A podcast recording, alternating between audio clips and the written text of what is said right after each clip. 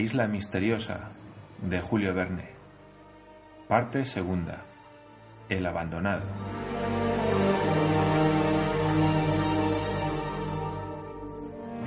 Capítulo 8. Se hacen ropa y aprovisionan la granja. La primera semana de enero fue dedicada a la confección de la ropa blanca necesaria para la colonia. Las agujas encontradas en el cajón funcionaron entre dedos vigorosos, si no delicados, y se puede afirmar que todo quedó cosido bien. No faltó el hilo, gracias a la idea que tuvo Ciro de emplear el que había servido para coser las bandas del aerostato, bandas que fueron descosidas con una paciencia admirable por Gedeón Spilett y Harbert, pues Pencroff había renunciado a aquel trabajo que le crispaba los nervios. Pero cuando se trató de coser, nadie pudo igualarlo, pues sabido es que los marinos tienen una notable aptitud para el oficio de sastre. Las telas de la cubierta del aerostato fueron desengrasadas después con sosa y potasa, obtenidas por la incineración de plantas, de tal suerte que el algodón, desembarazado del barniz, recobró su flexibilidad y elasticidad naturales, y sometido luego a la acción de colorante de la atmósfera, adquirió una blancura total. Así quedaron preparadas algunas camisas, calzoncillos y calcetas, estas hechas, naturalmente, no con agujas, sino de tela cosida. Qué placer para los colonos ponerse al fin aquella ropa blanca, lienzo tosco, pero no podían ser exigentes, y acostarse entre sábanas que convirtieron los camastros del palacio de granito en verdaderos lechos. Por aquella época hicieron también calzado de cuero de foca, que vino a reemplazar muy oportunamente los zapatos y las botas llevadas de América, y puede afirmarse que aquel nuevo calzado fue largo y ancho y no apretó los pies de los colonos. A principios del año 1866 los calores fueron persistentes, pero no se suspendió la caza en los bosques. Agutíes, saínos, cavialles, canguros, caza de pelo y de pluma hormigueaban verdaderamente, y Gedeon Spilett y Harbert eran tiradores demasiado diestros para perder un solo disparo. Cyrus Smith les recomendaba continuamente que economizaran las municiones y adoptó varias medidas para reemplazar la pólvora y el plomo encontrado en el cajón, que quería reservar para el futuro porque, en efecto, no se sabía dónde el azar podría arrojarles un día en el caso de que abandonaran sus dominios. Era preciso prevenir todas las necesidades de lo desconocido, ahorrar municiones y, para ellos, sustituirlas con otra sustancia que pudiera renovarse fácilmente. Para reemplazar el plomo, del cual Cyrus Smith no había encontrado vestigios en la isla, empleó sin desventaja granos de hierro, que era fácil de fabricar. Aquellos granos eran mucho menos pesados que los de plomo, pero los hizo más gruesos, y aunque cada carga pesaba menos, la destreza de los cazadores suplía la falta. En cuanto a la pólvora, Cyrus Smith hubiera podido hacerla, puesto que disponía de salitre, azufre y carbón, pero esta preparación exige cuidados muy grandes e instrumentos especiales, y sin ellos es difícil producirla de buena calidad. El ingeniero prefirió fabricar piroxilo, es decir, algodón fulminante, sustancia para la cual el algodón no es indispensable, porque no entra sino como celulosa. Ahora bien, la celulosa no es más que el tejido elemental de los vegetales, y se encuentra casi en estado de pureza no solo en el algodón, sino en las fibras textiles del cáñamo y del lino, en el papel, en el trapo viejo, en la médula del saúco, etc. Precisamente, los saúcos abundan en la isla, hacia la desembocadura del arroyo rojo, y los colonos empleaban a manera de café las bayas de aquellos arbustos pertenecientes a la familia de las caprifoliáceas. Así pues, aquella médula de saúco, es decir, la celulosa, era fácil de recoger y en cuanto a la otra sustancia necesaria para la fabricación del piroxilo, como no era más que ácido azótico fumante, Cyrus Smith, que poseía ácido sulfúrico, había podido producir fácilmente el azótico, atacando con aquel el salitre que le proporcionaba la naturaleza. Resolvió, pues, fabricar y emplear piroxilo, a pesar de los inconvenientes que tenía, como son una gran desigualdad de efecto, una excesiva inflamabilidad, puesto que se inflama a 170 grados en vez de 240, y, en fin, una deflagración demasiado instantánea que puede deteriorar las armas de fuego. En cambio, las ventajas del piroxilo consistían en que no se alteraba por la humedad, que no manchaba el cañón de los fusiles y que su fuerza propulsiva era cuádruple a la de la pólvora ordinaria. Para hacer el piroxilo, basta sumergir durante un cuarto de hora la celulosa en ácido azótico fumante, después lavarla en agua abundante y luego secarla, cosa sencillísima. Cyrus Smith solo disponía de ácido azótico ordinario y no fumante, o monohidratado, es decir, el ácido que emite vapores blancuzcos al contacto con el aire húmedo, pero sustituyendo a este último el ácido azótico ordinario mezclando en la proporción de 3 volúmenes por 5 con ácido sulfúrico concentrado, debía obtener un resultado idéntico y lo obtuvo. Así pues, los cazadores de la isla pudieron disponer en breve de una sustancia perfectamente preparada y que, empleada con discreción, dio excelentes resultados. Hacia aquella época los colonos roturaron tres acres de la mesa de la Gran Vista y el resto se conservó en estado de pradera para el mantenimiento de los onagres. Se hicieron varias excursiones a los bosques de Jacamar y del Far West, y de ellos se llevó a la meseta una colección completa de vegetales silvestres, como espinacas, berros, rábanos, que debían modificarse en breve por medio de un cultivo inteligente y templar el régimen de alimentación azoada a que hasta entonces habían estado sometidos los colonos de la isla Lincoln. También se acarrearon notables cantidades de leña y carbón, y cada excursión era al mismo tiempo un medio de mejorar los caminos, cuya calzada se iba aplanando y apisonando poco a poco bajo las ruedas del carro. El cotillo daba siempre su contingente de conejos a la despensa del palacio de granito. Como estaba situado un poco más fuera del punto donde comenzaba el arroyo de la glicerina, sus huéspedes no podían penetrar en la meseta reservada ni destrozar por consiguiente las nuevas plantaciones. En cuanto al banco de ostras de las rocas de la playa, cuyos productos se renovaban frecuentemente, suministraba todos los días excelentes moluscos. Además, la pesca en las aguas del lago, en el río de la Merced, no tardó de ser fructífera, porque Pencroff había instalado sedales de fondo armados de anzuelos de hierro en los cuales se prendían con frecuencia hermosas truchas y ciertos peces muy sabrosos cuyos vientres argentados estaban sembrados de manchitas amarillas. Así, Nab, encargado de la parte culinaria, podía variar agradablemente el menú de cada comida. No faltaba más que el pan en la mesa de los colonos, y ya hemos dicho que era una privación que sentían mucho. También se dedicaron a la caza de las tortugas marinas, que frecuentaban las playas del Cabo Mandíbula. En aquel paraje, la playa estaba erizada de pequeños montículos que contenían huevos perfectamente esféricos, de cáscara blanca y dura, y cuya albúmina tiene la propiedad de no coagularse como la de los huevos de ave. El sol se encarga de abrirlos y su número era naturalmente considerable, pues cada tortuga puede poner anualmente hasta 250 huevos. Este es un verdadero campo de huevos, observó Gedeon Spilett. No hay más que agacharse y recogerlos. Pero no se contentaron los colonos con el producto, sino que dieron también caza a los productores, caza que permitió llevar al Palacio de Granito una docena de aquellos quelonios verdaderamente muy estimables desde el punto de vista alimenticio. La sopa de tortuga con hierbas aromáticas y algunas crucíferas valió muchos elogios a Nab. No debemos pasar por alto una circunstancia afortunada que permitió hacer para el invierno reserva de provisiones. Varias bancadas de salmones se aventuraron por el río de la Merced, remontando su curso por espacio de varias millas. Era la época en que las hembras buscan los sitios a propósito para depositar sus huevos. Precedían a los machos y hacían ruido al entrar en el agua dulce.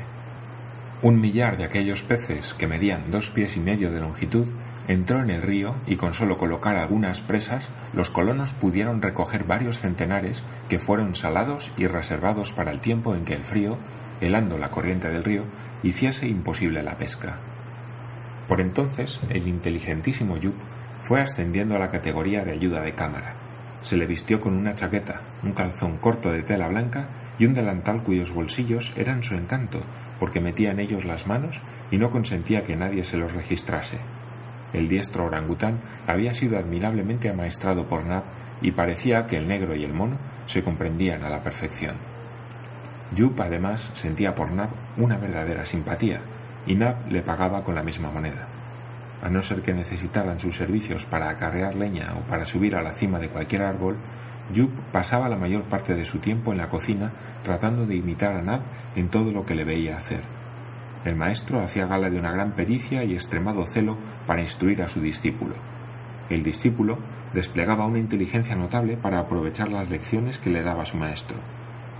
Júzguese, pues, la satisfacción que experimentaron los colonos cuando, al sentarse un día a comer, apareció Maese Yup con la servilleta en el brazo y vino a servirles la mesa. diestro y atento, desempeñó su servicio perfectamente, cambiando los platos, llevando las fuentes, echando las bebidas, todo con una seriedad que divirtió extraordinariamente a los colonos y que entusiasmó a Pencroff. Jup, sopa. Jup, un poco de agutí. Jup, un plato. Jup, valiente Jup, honrado Jup.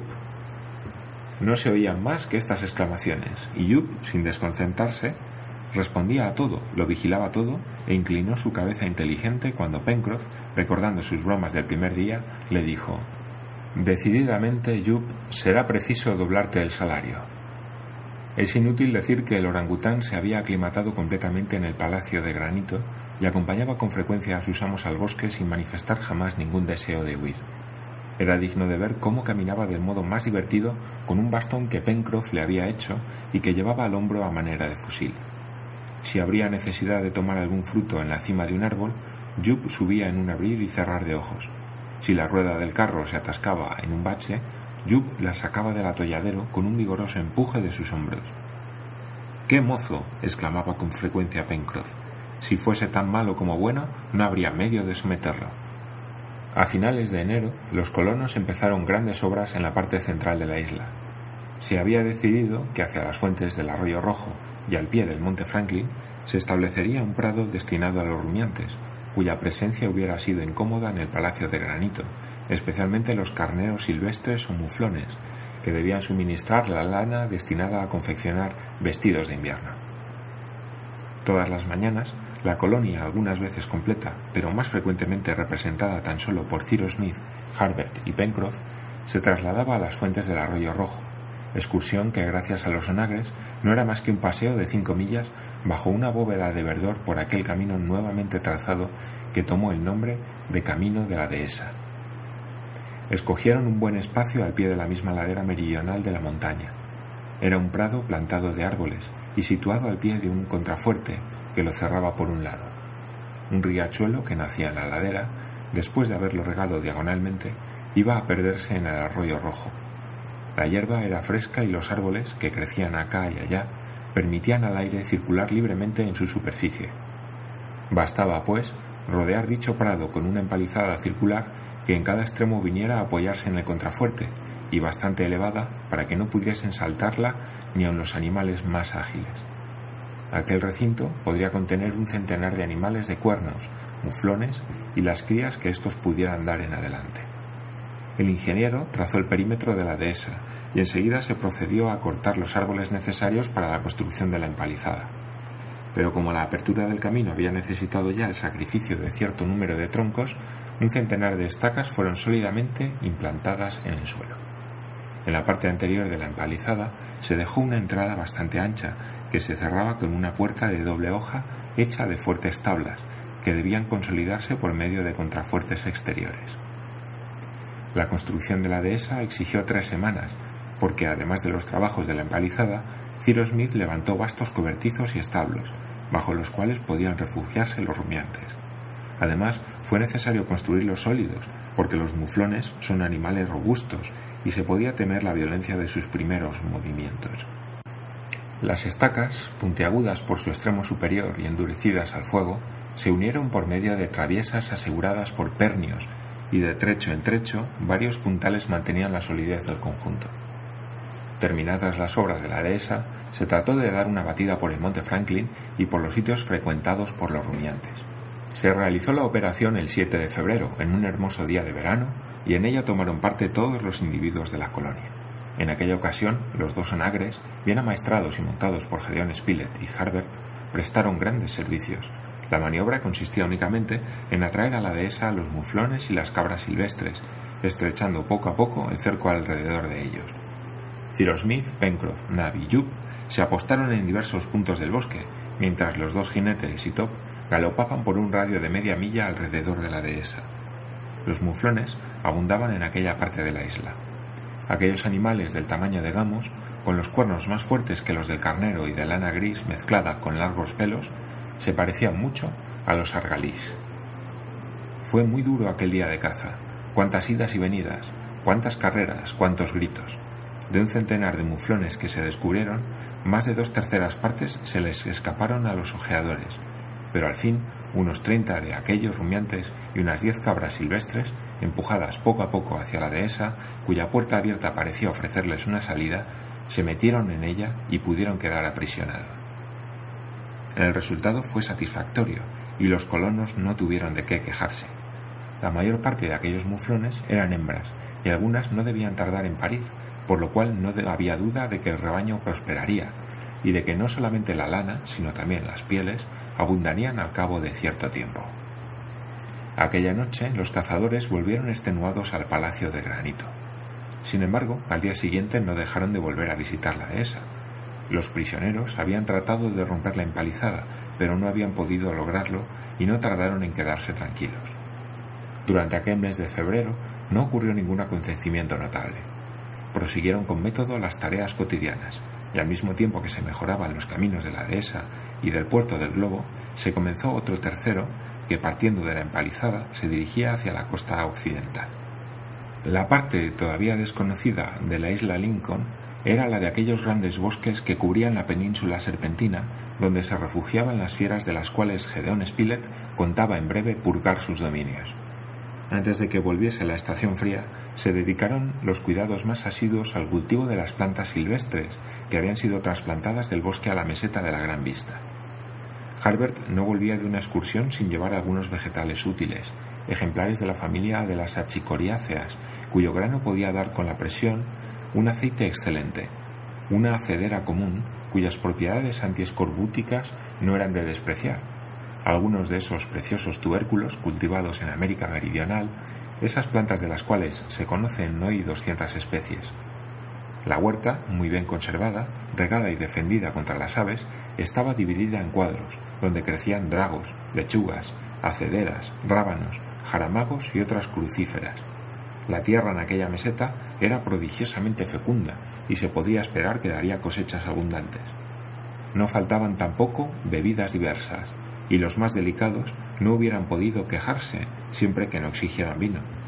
Al té de Oswego, que suministraban los monardos dídimos, y al licor fermentado, extraído de las raíces del drago, Ciro Smith había añadido una cerveza que fabricó con los retoños de la Abies nigra, que después de haber cocido y fermentado, produjeron esa bebida agradable y particularmente higiénica llamada por los angloamericanos Springberg, es decir, cerveza de abeto. Hacia finales del verano, el corral poseía una hermosa pareja de agutardas, que pertenecían a la especie ubara, caracterizada por una manteleta de plumas, una docena de gallináceas, cuya mandíbula superior se prolongaba de cada lado por medio de un apéndice membranoso, y magníficos gallos, de cresta, carúncula y epidermis negras, semejantes a los de Mozambique, que se paseaban orgullosos por la orilla del lago. Todo prosperaba gracias a la actividad de aquellos hombres animosos e inteligentes. La providencia hacía mucho por ellos, sin duda, pero fieles al gran precepto, empezaban por ayudarse así, y el cielo venía después en su ayuda. Después de los calurosos días de estío, por la noche, cuando habían terminado los trabajos, y en el momento en que se levantaba la brisa del mar, se complacían en sentarse al borde de la meseta de la gran vista, bajo una superficie de cenador de plantas trepadoras que Nap había levantado con sus manos. Allí hablaban y se instruían uno a otro, formando planes, y el tono de buen humor del americano regocijaba incesantemente la pequeña sociedad, en la cual no había cesado nunca de reinar la más perfecta armonía. Se hablaba también de la patria, de la grande querida América. ¿En qué estado se hallaba la guerra de secesión? Evidentemente no habían podido prolongarse. Richmond, sin duda, había ya caído en poder del general Grant y la toma de la capital de los confederados había debido ser el último acto de aquella funesta lucha. Con el triunfo del norte había triunfado la buena causa. Qué bien recibido hubiera sido un periódico por los desterrados de la isla Lincoln. Hacía once meses que toda comunicación entre ellos y el resto de la humanidad se hallaba interrumpida, y muy pronto, el 24 de marzo, llegaría el aniversario del día en que el globo les arrojó sobre aquella costa desconocida, no eran de aquella época más que náufragos, que no sabían si podrían disputar a los elementos su miserable vida. A la sazón, gracias a la ciencia de su jefe, gracias a la inteligencia de todos, eran verdaderos colonos y se hallaban provistos de armas, utensilios e instrumentos. Habían sabido transformar en su provecho los animales, las plantas y los minerales de la isla, es decir, los tres reinos de la naturaleza. Hablaban con frecuencia de todas estas cosas y formaban aún mayores proyectos para el porvenir. En cuanto a Cyrus Smith, la mayor parte del tiempo escuchaba silencioso a sus compañeros y por lo general pocas veces hablaba. De vez en cuando le hacía sonreír alguna reflexión de Harbert o alguna ocurrente salida de Pencroff, pero siempre y en todas partes pensaba en aquellos hechos inexplicables, en aquel enigma extraño cuyo secreto se le escapaba.